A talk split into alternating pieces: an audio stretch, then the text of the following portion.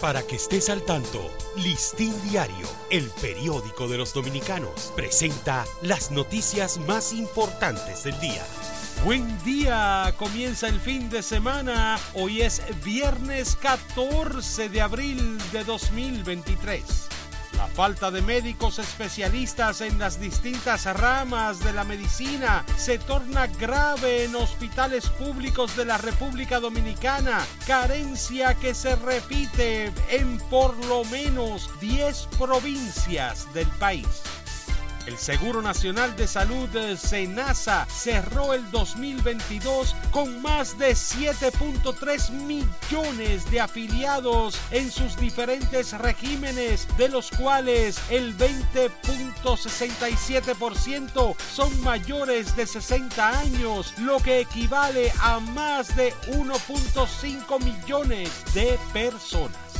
El Pleno de la Junta Central Electoral otorgó un plazo hasta el 20 de abril a las 4 de la tarde a los partidos políticos para que presenten por escrito sus observaciones al proyecto de resolución que dispone el procedimiento para la votación y la transmisión de los resultados de las elecciones del 2024.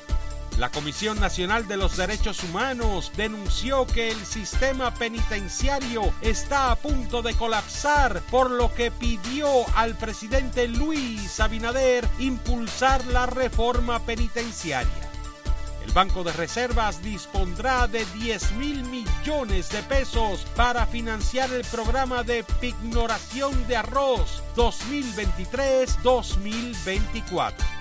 El presidente Luis Abinader declaró de alta prioridad nacional la implementación de una política de ahorro y eficiencia energética en todos los órganos de la administración pública que se encuentran bajo la dependencia del Poder Ejecutivo.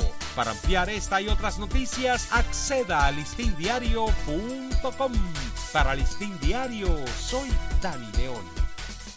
Para que estés al tanto, Listín Diario, el periódico de los dominicanos, presentó las noticias más importantes del día.